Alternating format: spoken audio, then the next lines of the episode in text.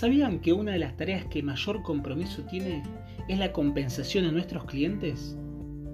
A continuación, déjame contarte la importancia de cómo abordar el reclamo y cómo poder brindar una compensación a tus clientes.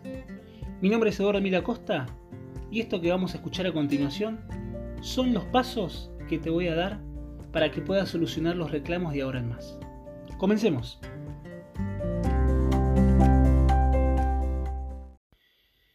Si por reclamo entendemos que es una expresión de insatisfacción por un producto o un servicio que brindamos, claro está que hay dos momentos. El primero, frente al cliente. Como por ejemplo, nos dirigimos a un bar, una confitería, un restaurante y hacemos un pedido y en ese lapso de tiempo de espera, por error, por equivocación, demora o cancelación, nos traen otro pedido. Esta impresión frente al cliente debe ser contenida, debemos tener comprensión frente al disgusto ocasionado. La pregunta es, ¿cómo logro contener a mi cliente? Bueno, primero debemos hacer una lectura de ese cliente. ¿A qué me refiero con una lectura? ¿Qué tipo de personalidad es? ¿Es una persona ansiosa, nerviosa, simpática, antipática, autoritaria? Segundo, ¿es una persona joven, mayor, adulta, en familia, con niños, pareja? Luego pregúntate, hacete esta pregunta. ¿Cómo sorprenderlo según su personalidad?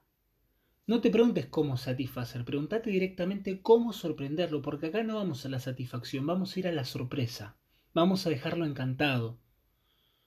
Y luego, cuando encuentres esa estrategia, recordá que al cliente le gusta elegir, no le des una sola opción, dale varias opciones de solución, para dejarlo sorprendido y no satisfecho.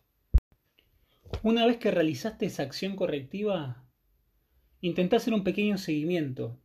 Si lo tenemos cara a cara, observemos sus gesticulaciones, su expresión corporal, intentemos escuchar su tono de voz, el cómo respondió ante esa acción correctiva que nosotros implementamos y llevamos a cabo. Y el segundo momento de reclamo lo vamos a tener frente al hecho en sí, frente al reclamo en sí mismo. Y acá es importante que nos hagamos las siguientes preguntas. Primero, debemos tener un entendimiento básico del reclamo, identificar si fue un reclamo o no.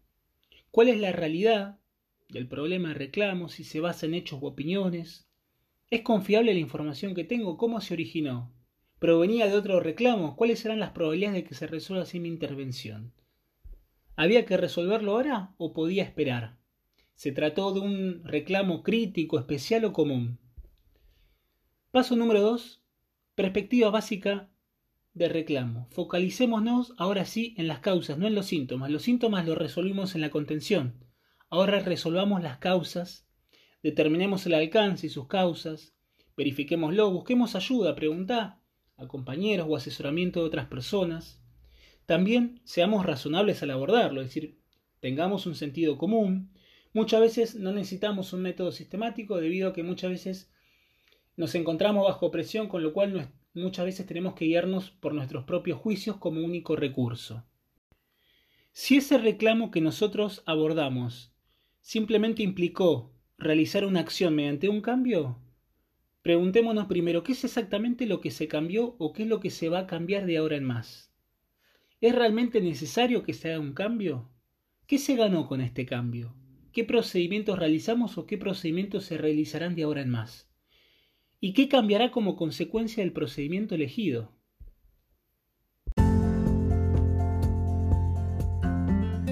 Estimados, Recuerden que definir bien un problema nos permite tener un mayor control de la situación y nos va a poder permitir abordar con excelencia todo tipo de conflicto como los reclamos. Recuerden siempre tener un entendimiento básico del problema, tener una perspectiva, focalizarnos en las causas y en tercer lugar implementar una acción mediante un cambio. Recuerden que el 96% de los clientes insatisfechos no se quejan, Muchas veces no se quejan porque saben que no les van a dar una solución inmediata en el momento o porque no quieren generar algún tipo de conflicto o problema. Y atención, que el silencio del cliente jamás, ¿eh? nunca debe ser tomado como síntoma de satisfacción.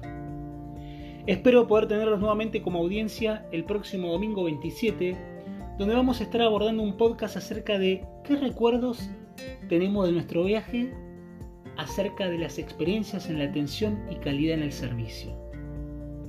Muchas gracias por su tiempo y espero tenerlos próximamente conmigo. Un abrazo.